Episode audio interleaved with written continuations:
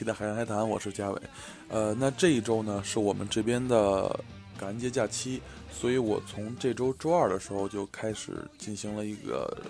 处在一个放假的状态，之后要放到下周一，等于我是在现在是周六嘛，我是在周六的上午来录这个节目。对，当时跟大家说的是想这周来聊一聊关于日剧的一个话题，对。所以这个，所以这周的周二、周三吧，我看了一部日剧，对，也是之前看过的，可以说是重温了一次，就是在一七年二月份播出的，叫做《四重奏》。对，这部日剧当时也是被一个电台主播推荐的，当时才出到了第二集，就是他在节目里面介绍的时候说，这部日剧是讲就是当代日本青，呃，就是年轻人的一些。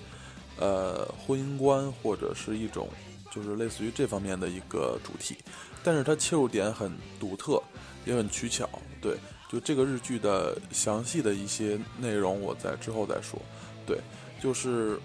我这次在看完之后，和去年第一次看的时候，感觉就是并没有那么多更新的理解，也可以说就是当时看的时候，感觉这个日剧。得到了什么？现在还是得到了什么，并没有什么新的见解。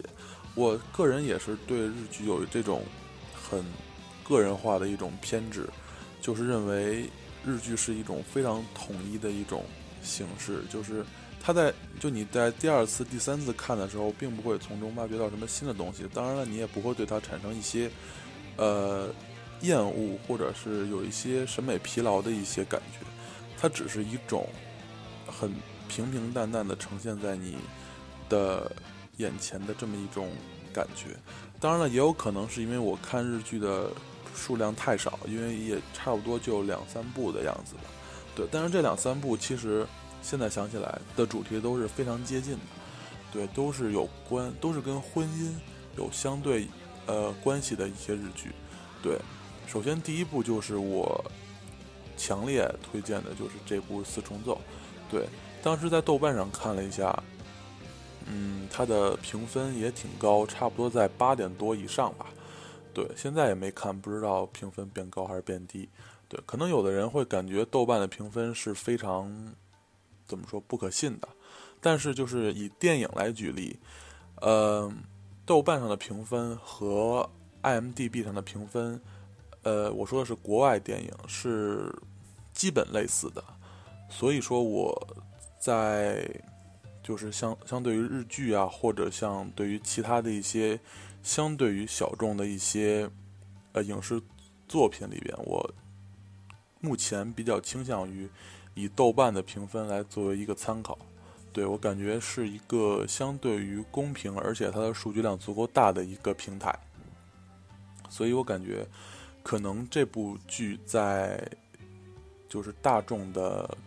观感下面是一个比较合格的作品，对这个，这是第一部我看的日剧，还有一部就是比较早，是在一三年还是一四年推出的一部日剧，叫做《最完美的离婚》。对，这个是当时我第一次接触日剧吧，就是感觉看了一个非常奇怪的一部日剧，就现在看起来这部日剧都很奇怪。对，完了这还第三部呢，就是今年，也就是刚刚。呃，发行的一部日剧叫做《就是终将无法成为野兽的我们》，感觉这部日剧，呃，跟婚姻靠的话有些牵强。我觉得它主要是一种对于生活的探讨，对于工作为人处事上的探讨。对这个日剧，我现在还没看完，因为就是现在在这边很难下载到，就是。有中文字幕的一个日剧，所以是在一个很奇怪的网站上看的英文字幕，配上日文的原因，感觉是非常奇怪的一个组合。对，所以说可能看的进度比较慢，所以这部剧还没追完，所以这个可能先不着重来聊吧，就是来说一说，就是我在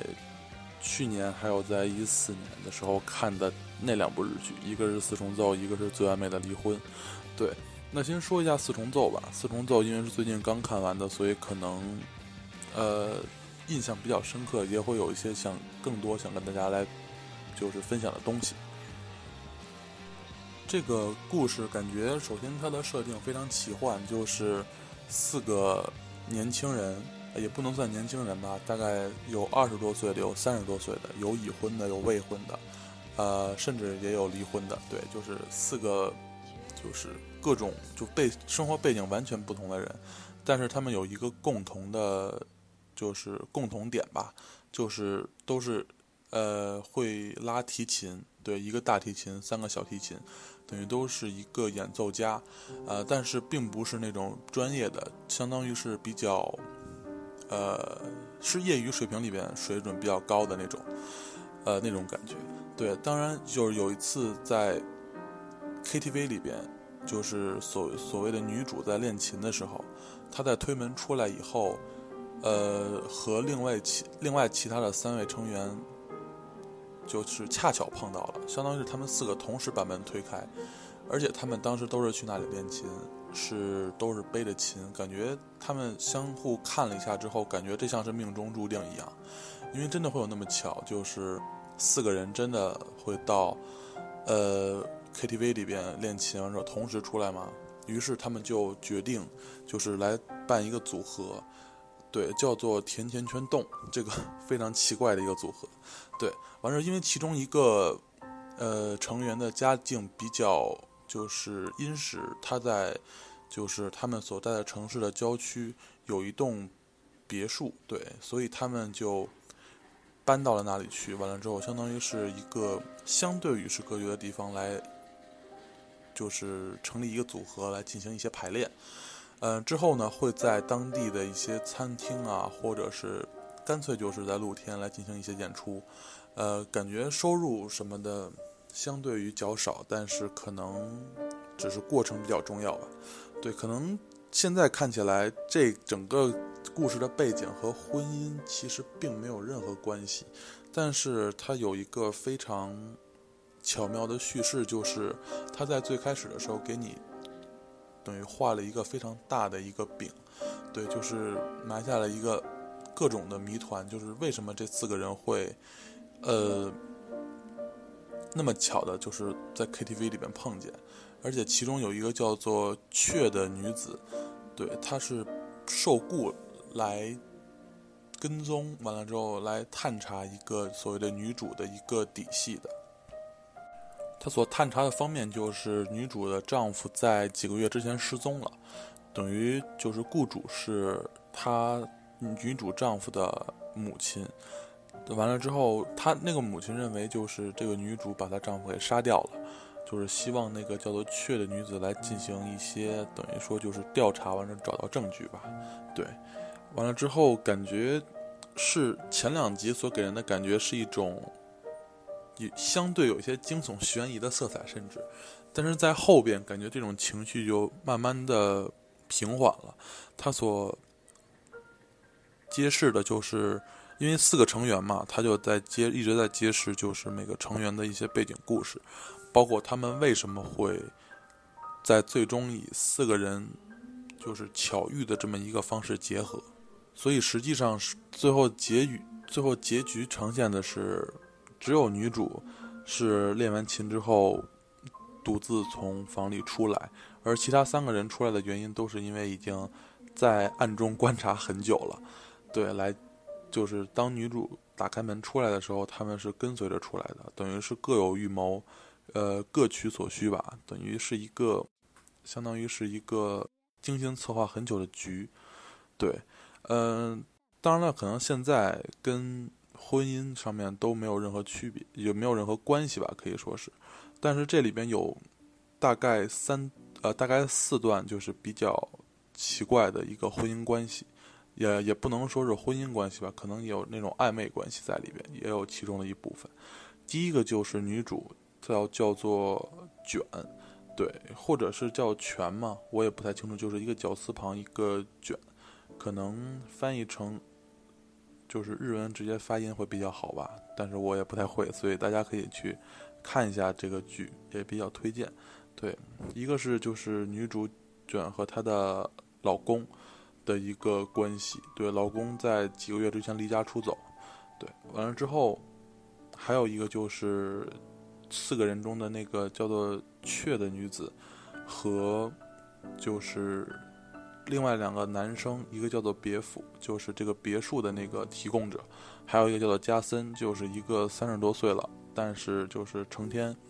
呃，没有一份正经工作，完了之后生活的比较落魄吧，但是他有一个。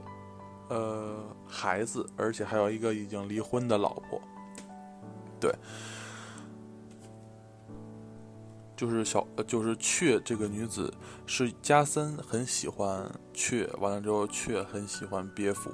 是一个三角恋的关系，对，完了之后加森和他的呃原来的老婆叫做茶麻子，感觉是非常奇怪的一个名字。完了之后，也有一段感情的纠葛。之后，别府和他就是在现实生活中上班的一个女同事，也有一段就是情感纠葛吧。等于相当于是，虽然是以一种背景是以那个就是四个人来组乐队，相当于是一个音乐的剧，也不能这么说。但是给人第一的印象是这样的：音乐偏惊悚，就很很吸引眼球。但是他实际上所想探讨的就是一些，呃，各种情况下的婚姻关系，或者是亲密关系，或者是说的更加泛一点，就是，呃，一种长期关系吧。我这里所说的长期关系，不单单是指夫妻，也有可能是指，呃，恋人、同事、合作伙伴、朋友等等等等这种关系的一些，呃，处理方式和为人处事的方法吧。感觉那下面我可能会对这些来跟大家来分享一下吧。可能这期节目有些无聊，但是当时我在三月份的时候，今年三月份的时候想来做这期节目，但是可能是由于时间的问题，也有可能是因为当时的各种情况吧，就一直拖到了现在。首先来说一下女主卷和她老公的一个关系，就是老公离家出出走了嘛。对，就是当时看这个剧之前，我很难想象就是会有这种情况的发生。对，之后其实当卷和别府在一段对谈中，就是聊呃，他们聊到就是当时对我的感触很深吧，可以说是，就是别府问他就是你觉得夫妻是什么？呃，之后卷想了很长时间，他说夫妻就是可以分开的家人。感觉这个当时我在看的时候有些不知所云，就是不知道为什么。但是当他说就是当演到后边吧，就是找到了她的老公以后，感觉相当于是可以分开的家人。首先，他认为夫妻应该是家人；其次，夫妻并不是那种就是呃两个个体在。关系中有很多犬牙交错的那种，呃，亲密关系吧，对，就他们可以是分开的，也可以是在一起的，就这种状态，分开或者是结合的状态，在卷看来是不重要的，或者说它是以一种相对于呃消极的状态来看这个问题的，因为当时她的老公生死未卜嘛，所以她认为就是。夫妻有可能是一种可以分开的状态，感觉从她的那种表情里边看到的有一些失望，有一些对于自己的失望，也甚至是对丈夫的失望吧。对，当时在后边的剧集里边，她丈夫回来的时候说出了就是呃逃跑，就是离家出走的原因的时候，就是说他很他很爱。他的妻子，但是不喜欢他的妻子，对这个我感觉是一种可能会在结婚一段时间以后会出现的感觉，就是你你是爱这个人还是喜欢这个人？首先，喜欢和爱，我认为是两种不同的感受，呃，心理不管是心理上和生理上，应该都是，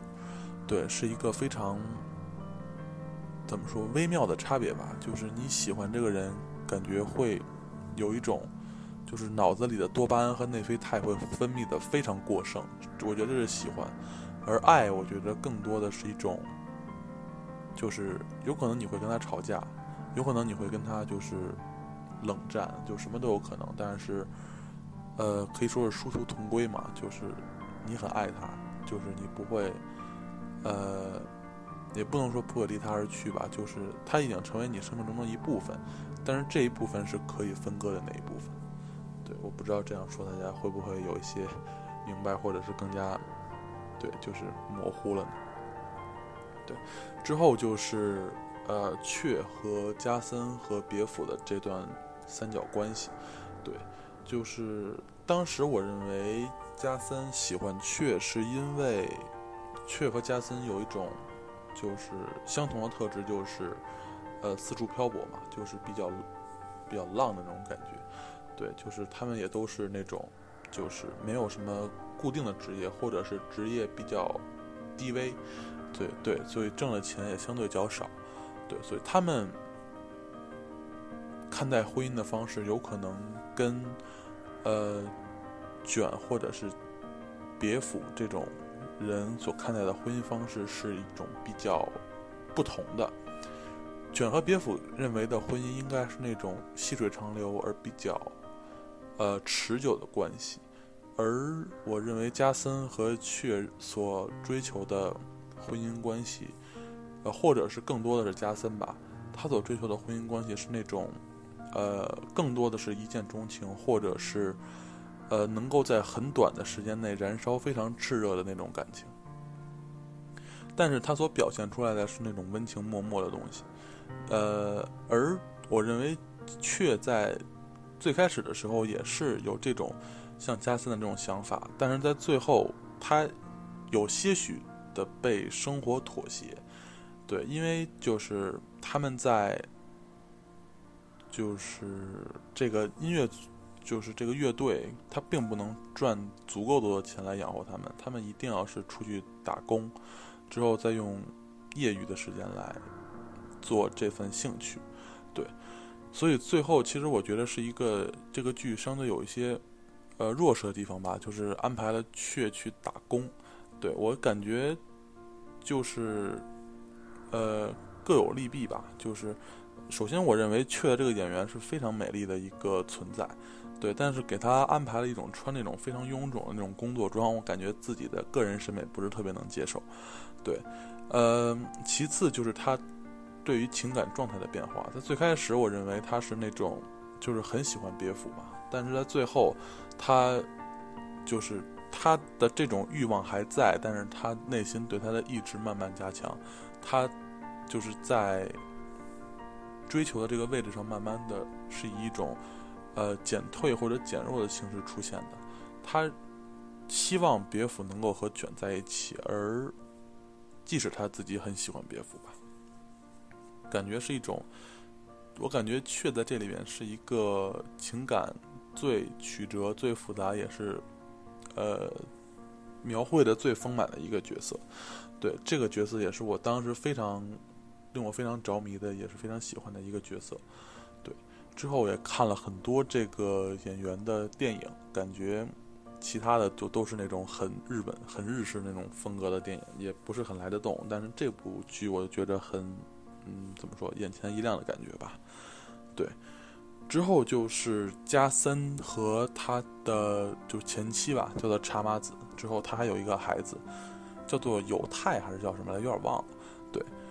就也不是特别重要的一个角色。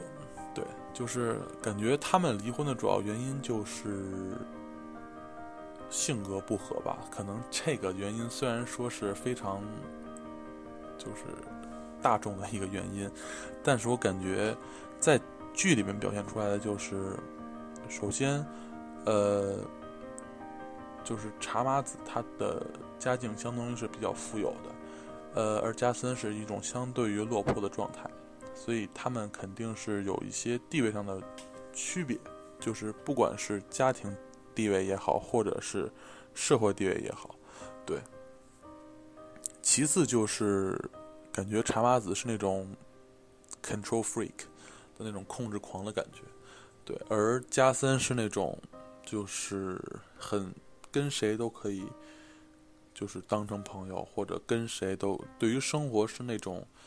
呃，不关世事的感觉。但是在我这里，我感觉他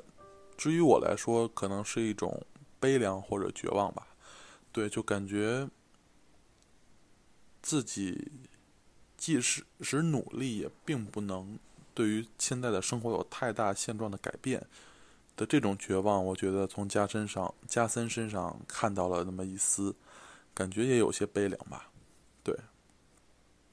之后就是别府和他的同事的一个呃。女性同事朋友吧，是那种确立了，也就是完全没没有确立恋爱关系，但是有那种很暧昧的情绪在里边。感觉这个在职场中，我我认为会有很多这种情况。之后在就是一次去唱歌的过程中，那个女生告诉他她要结婚了，呃，就是男男方要去上海发展之后，他可能马上就要。可能去上海生活什么之类的，就是很久不能见到那种感觉。对，这种我觉得是一种很奇怪的状态。就是最后这个剧里边，女生和就是这个女方，嗯，就是这个女生和加森也发生了一些关系。对，但是当加森醒过来之后说“咱们结婚吧”的时候，呃，这个女生说加森。不是嘛？就别服，不要再开玩笑了。就是感觉女生所对于，就是一个相对于比较熟人的一个亲密关系来说，它是一种拒绝的状态。呃，也有可能是因为在综合的考量，他认为可能呃脱离这个这个状态、这个生活状态、这个亲密关系是比较好的，或者是对两人都好。或者是他就是一个表什么之类的，所以都行。所以这个剧当时我在看的时候，等于是多重亲密关系在十三集的一个剧集里边，就是犬牙交错在一起，就是非常的，呃，令我感觉对婚姻的这个探讨非常的新颖，而且非常的犀利。对，可能我刚才上述所聊的并不是很好。可能大家如果没看这个剧的话，我就这么单纯的聊，可能也并不能带来什么共鸣，所以也希望就是如果要是大家对于这个剧感兴趣的话，可以去看看一下。这个剧是非常呃清新的一个剧，它的就是呃季节背景是冬天，我个人非常喜欢冬天，对，感觉是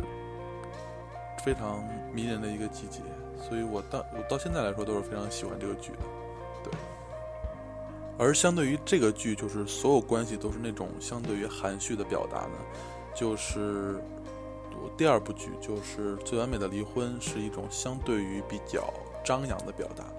对，里边有两对夫妇，他们都结婚了，对，但是就是其中一对相当于是男女主吧，就是他们结婚属于那种闪婚，因为当时有一个契机，就是日本发生地震，完了所有。就是当时一呃晚上上班的人民，就是等于交通都切断嘛，所以必须要靠徒步走过一个桥，完了之后疏散。之后男女主在这个过程中认识，就感觉是那种大难相遇嘛，所以就比较有好感，于是就很快就结婚了。对，但是结完婚之后，感觉就是日子过得并不顺利吧，因为男生是属于那种心思比较缜密，就是有一点点洁癖的那种感觉。但是女生就在日本是一种很奇怪的一种现象吧，就是她是相当于大手大脚的，就是甚至是一个女生会单独去拉面店吃碗拉面的那种感觉，就跟别人大聊特聊，完了之后是那种感觉。呃，但是他的内心并不坏，是一种非常就是怎么说呢，是一种粗放的，但是比较热情的一种状态。可能男生。男主并不是很能接受这种状态吧，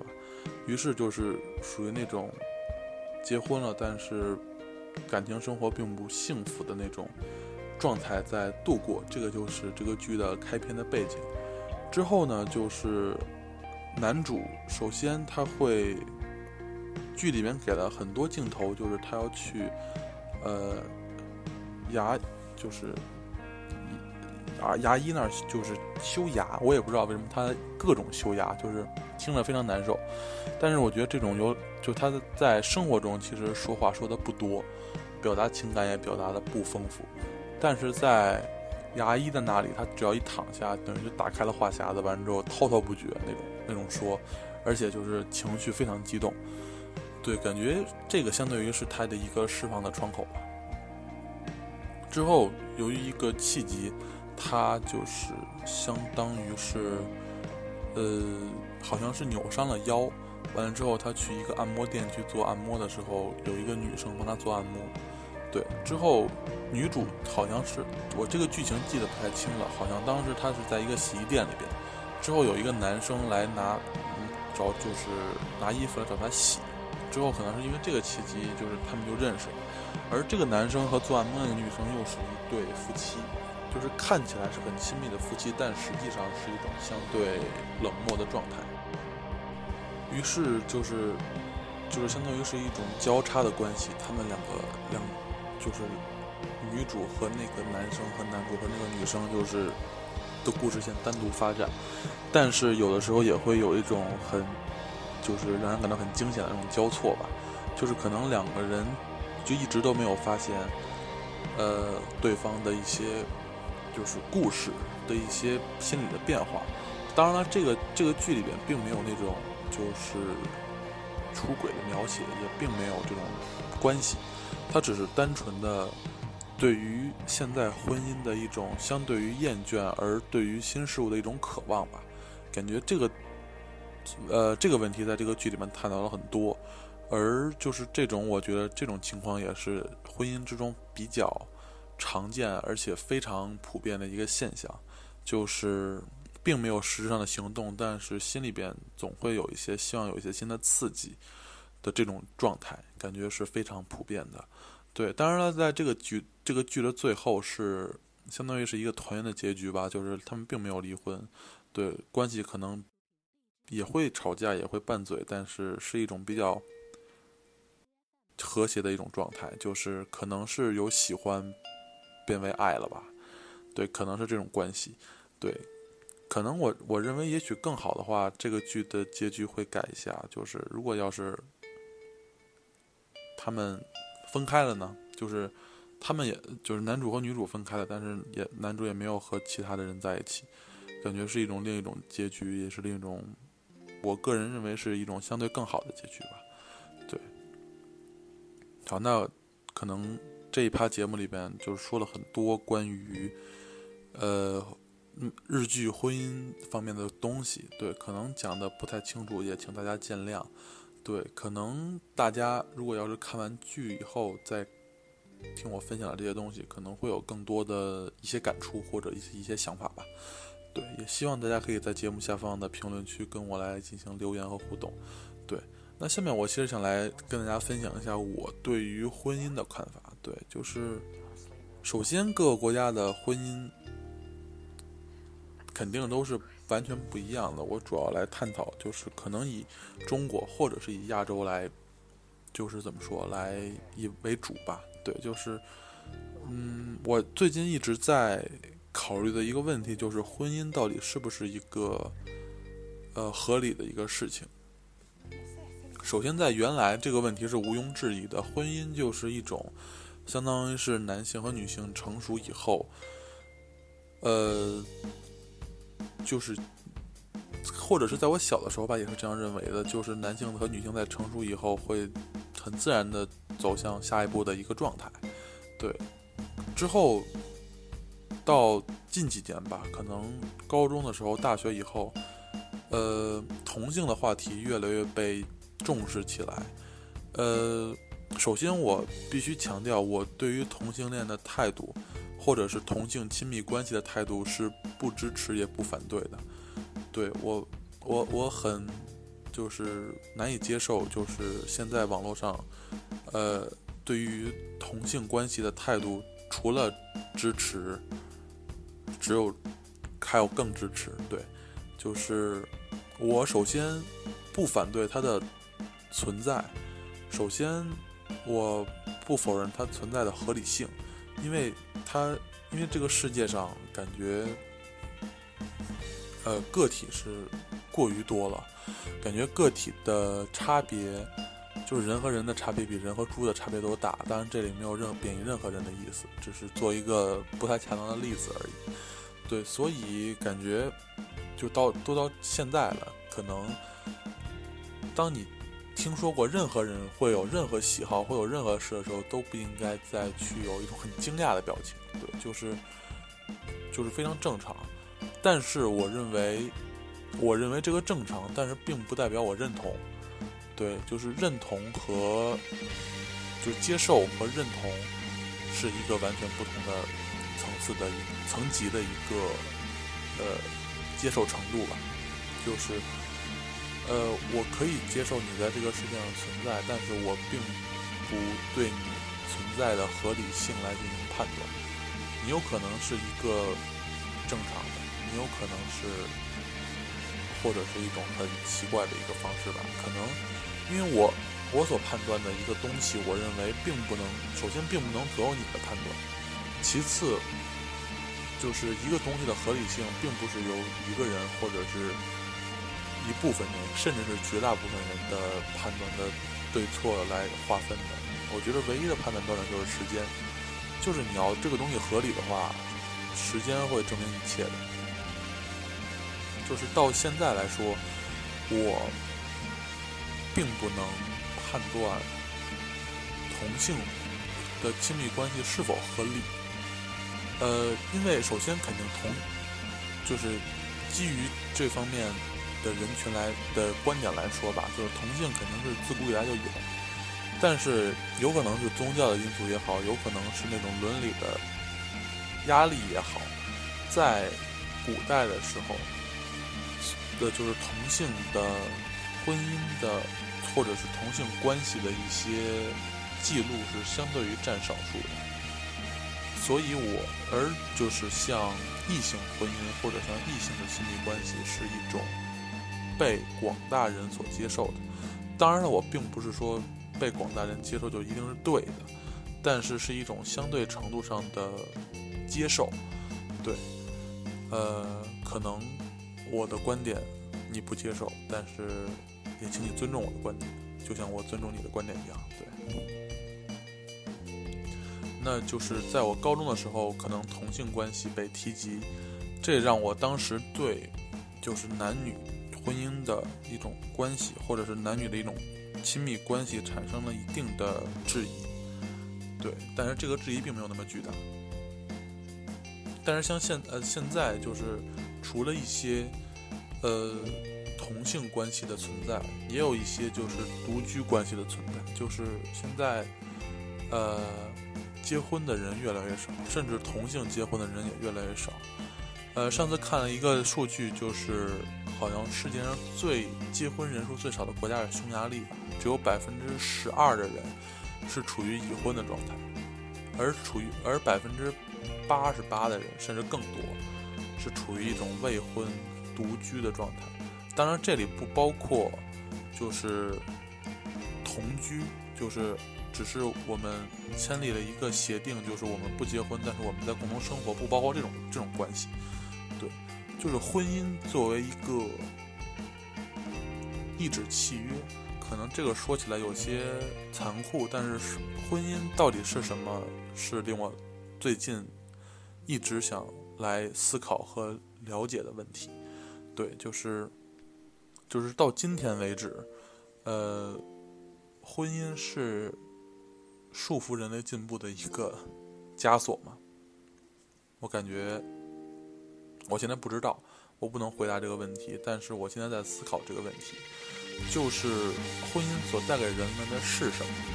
呃，我觉得更多的是一种保障，呃，是一种。怎么说呢？我觉得，呃，至于古代的人们来说，婚姻是对于女性的一种保障，因为就是女性在一种相对于于科技不是那么发达的状态下，或者是农耕的那个情况下，是相对处于劣势的。不管是由于呃，就是生理条件，还是一些其他的一些外部因素。当然了，这男性在。就是农耕文明的时候，相对于属于是优势的一方，所以婚姻的存在是女性对于自己的一个保护，也是男性对于一个怎么说，相对于一个独立的一个家庭关系，这个家庭的概念有可能当时还没有，就是一个相对于独立而又亲密的关系的一个建立。所以当时我认为婚姻制度应该是这样形成的，但是在之后呢，就是随着经济的发达。随着一些就是可能现在女权运动的一种兴起吧，当然女权，我对于女权运动或者是 Me Too 运动也是一种相对于不持观点的一种态度。可能我内心里会有一有相对于有一些偏偏偏好，或者是有一些赞同的点，或者是反对的点，但是我还没有想好应该怎么来表达这个这个观点。对所以我现在处于一种中立的状态，或者是，其实我认为中立也是一种表达，但是我我希望所呈现的是一种不表态的状态。对，嗯，当时有很多女权主义者站出来，就是认为女性，所谓女性至上一些东西。首先，这些人是错误的，我这点可以肯定。所以，所谓女权是一种，就是说的最普通的，也是最正确的，也就是男女平等，就是男生没有任何特权，女生没有任何特权，就是男生女生都一样，就是就是是这样的，就是，当然现在可能有人有些人认为女权是一个相对于贬义的词汇，我觉得是一些老鼠屎坏了一锅粥吧，就是里边会有一些就是激进派，就是矫枉过正，就是。过得太正了那种，呃的那种人，就他会认为女性至上的这种这种意思，但是就是可能这种人的虽然是小部分，但是他的影响力被无限的放大，所产生的消极影响使女权主义这个词变得相对于有一些负面吧。但是我认为女女权主义把它理解的特别的。平民化、平易近人的话，就是男女平等。对，就在说到婚姻关系的，就是这方面，就是随着科技的发达，随着就是一些是粮食的保障吧，或者是那种经济的独立的女性越来越多，可能女性所需要的男性的保护就越来越少，这个是毋庸置疑的。所以婚姻所。之于人们的意义是什么？就是人们在一起的长期关系，为什么需要婚姻的这一个，等于是一个保护壳吧？可能保护壳这个保护的词用的不太好，或者说是一种屏障。就是为什么会要把两个人绑在一起？就是这个，就是如果两个人，呃，彼此很。喜欢或者很爱的话，他们不能就是自发的在一起嘛，就不能一起走嘛，一定要绑在一起。这个是令我感到现在目前不是很能理解的问题。对，就是我认为婚姻可能对一种人是有有有有作用的，就是我和你在见面就是。一见钟情，就王八看绿豆，就完全对上眼了，就这种，就是此生非你不嫁，非你不娶的那种关系。对，感觉这种是，嗯，比较符合婚姻的状态的。就是所谓的婚姻，就是，就是你如果结婚，就尽量不要离婚嘛。就你如果要是离婚，就最好是要复婚，复婚最好是跟你原来离婚的那个对象嘛。就是，就是从一而终嘛，白头偕老。这个是我比较目前比较接受的一个点，对，但是这种人这种关系肯定是少之又少嘛，所以婚姻到底是什么状态，我现在不太懂，对，很想就是在看一看一下类似方面的书来了解一下，对，可能我。上以上，我只是来跟大家来分享一下我个人的见解，并没有做任何的背景的资料的研究，可能会说的有些不到不对的地方，对，也请大家见谅吧。对，可能我认为婚姻在未来的五十年或者一百年还会存在吗？至少我认为不会在世界上所有地方都存在了，可能在中国会存在，可能在亚洲会存在。我认为，从某种程从某种程度上来说，亚洲人对于婚姻的状态是相对保守的，对。而像西方人对于婚姻的状态是那种，呃，很认真，但是处于这种开放的态度。所以，我认为西方也可能是婚姻制度改变的一种激进派的所在吧。所以，我也不太清楚，可能会在一期以后，又是有一些其他的想法，会录一期番外。对，那这期节目就跟大家暂且聊这么多吧。可能也没有得出一些特别的结论，但是现在想想，就是世界上哪有那么多，就是只要讨论就可以讨论出结果的话题呢？对。那感谢大家收听这一期的海洋海谈。那我们下一期的时候，想跟大家来聊一聊，就是关于 美国的黑五和国内双十一的一些事。因为感觉非常近嘛，因为上周是双十一，这周是黑五，是非常巧合的。而且就是因为现在人在美国，所以两个活动第一次就是都赶上。但是当时我说的是双十一，我是不不会参与的。但是我看了很多有关双十一的新闻。对，完了之后想跟大家来结合黑五来跟大家聊一聊，就是消费主义在我们的生活中到底是什么样的存在，它是不是一个主流的趋势呢？对，那也感谢大家收听这一期的海洋海谈，那我们下周见吧，拜拜。